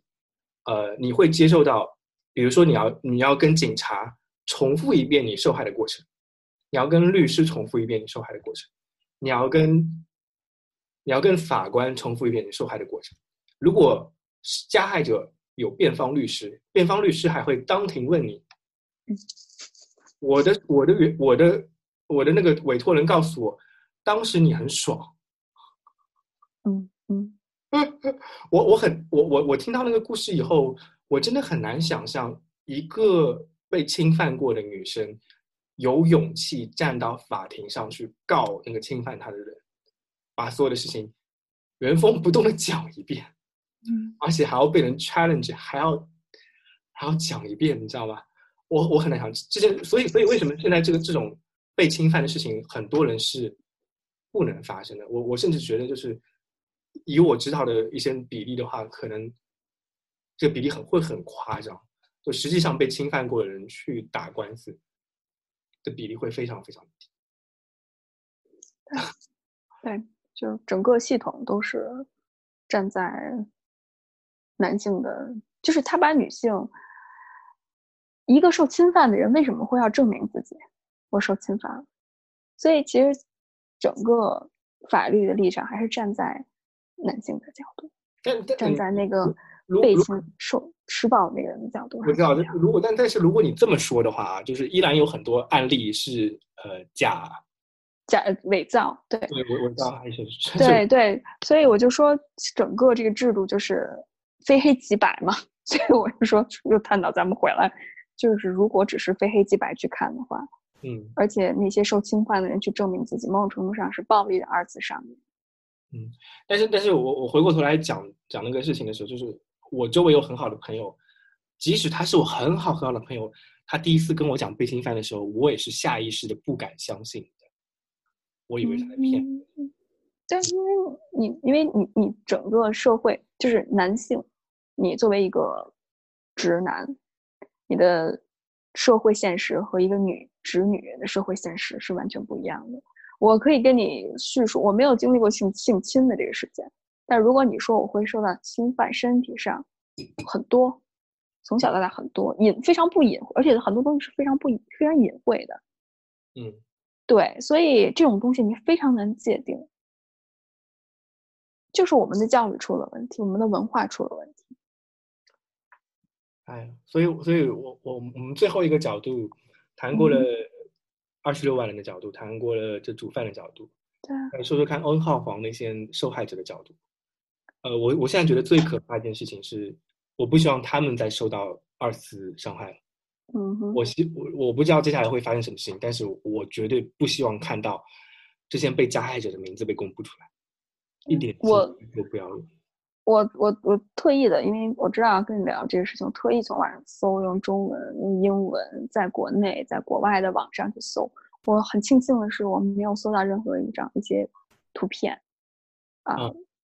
打码的有一些，可能我也没有特别仔细搜，但起码我就直接在比如 Google 上或者是在百度上搜，我没有搜到任何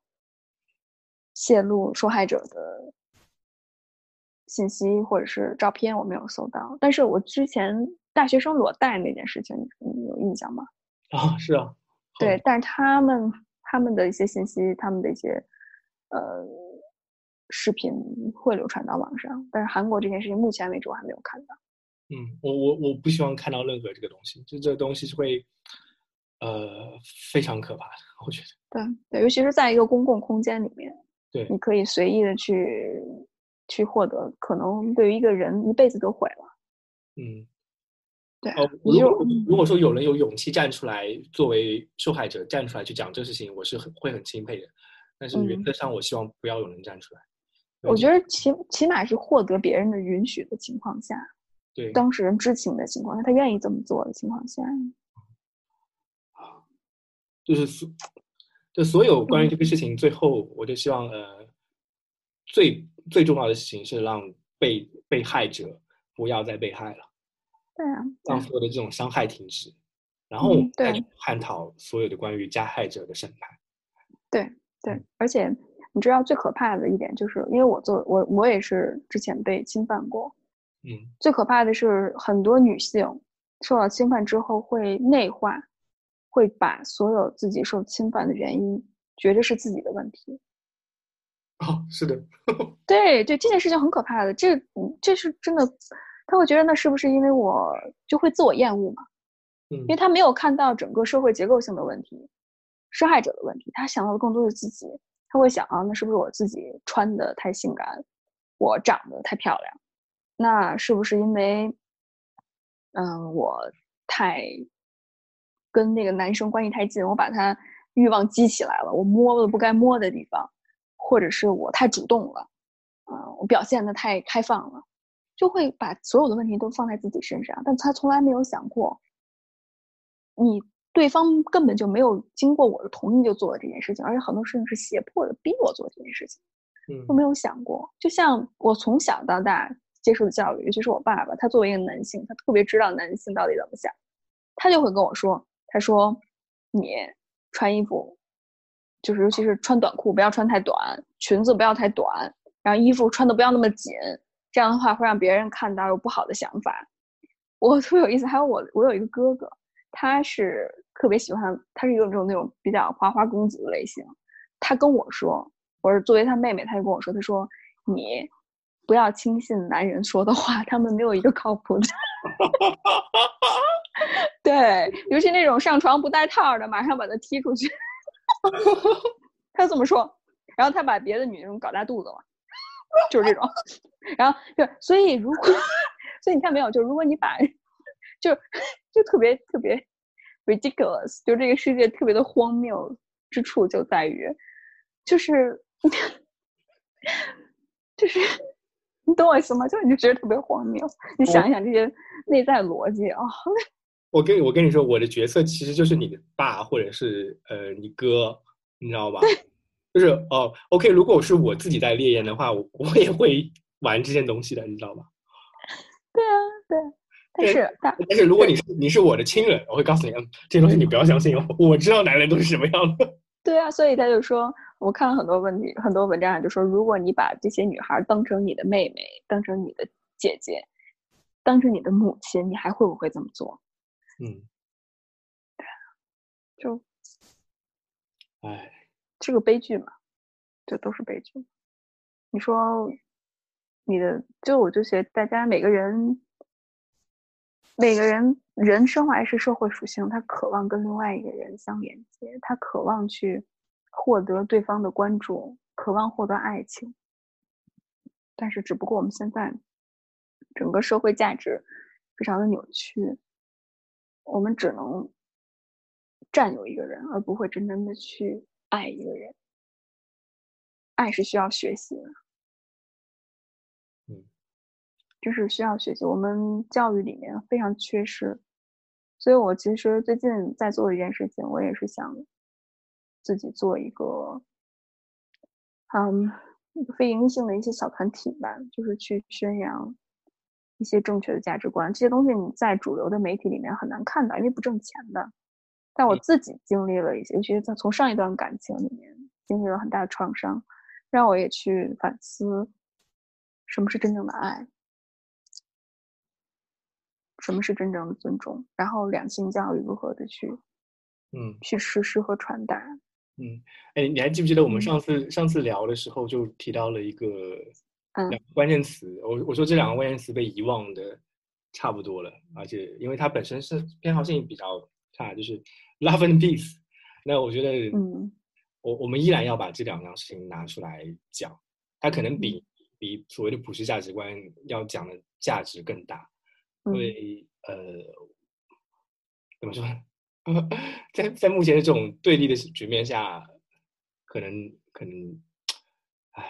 我还是我还是希望啊，你你能你能去做这些事情，然后看看到底有没有学到成果。但是嗯那我我我有些时候会会在悲观的想，真正缺少爱爱的人，或者真正缺少同情教育的，本身可能就是你最需要去教育的人。嗯如果有意识到自己缺少爱、缺少同情，需要被教育，反而会远离你。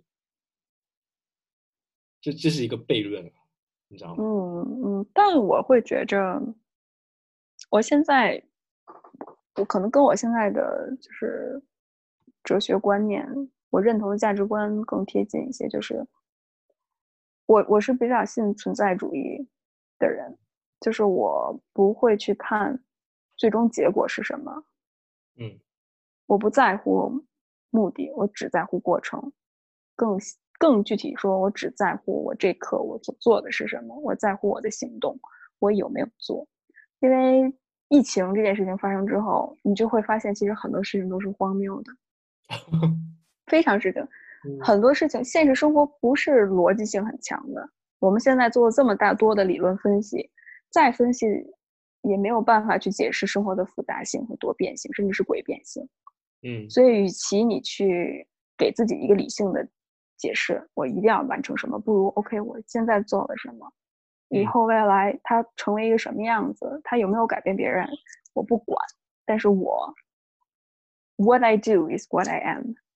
嗯这是我所坚信的信条。现在，我只在乎这一刻我有没有做到我自己所坚信的东西。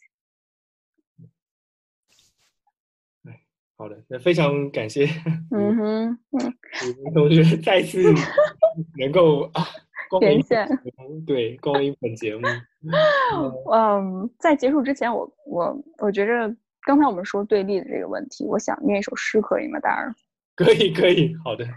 对我突然想到嗯一首诗，就是这首诗叫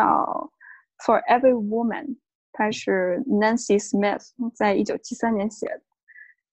这首诗被中文翻译成叫《被建构的女性》。嗯嗯，然后也或者是也可以被翻译，只要有一个女人。我念一下，我可我觉得可以作为我们今天的结束语。好，哎好，只要有一个女人，只要有一个女人觉得自己坚强，因而讨厌温柔的伪装，定有一个男人意识到自己也有温柔的地方，因而不愿再伪装坚强。只要有一个女人讨厌扮演幼稚无知的小姑娘，定有一个男人想摆脱无所不晓的高期望。只要有一个女人讨厌情绪化女人的定型，肯定有一个男人可以自由的哭泣和表现柔情。只要有一个女人觉得自己为儿女所累，定有一个男人没有享受为人之父的全部滋味。只要有一个女人得不到有意义的工作和平等的薪酬，定有一个男人不得不担起对另一个人的全部责任。只要有一个女人想懂得汽车的结构而得不到帮助，定有一个男人想享受烹饪的乐趣而得不到满足。只要有一个女人向自身的解放迈进一步，定有一个男人发现自己也更接近自由之路。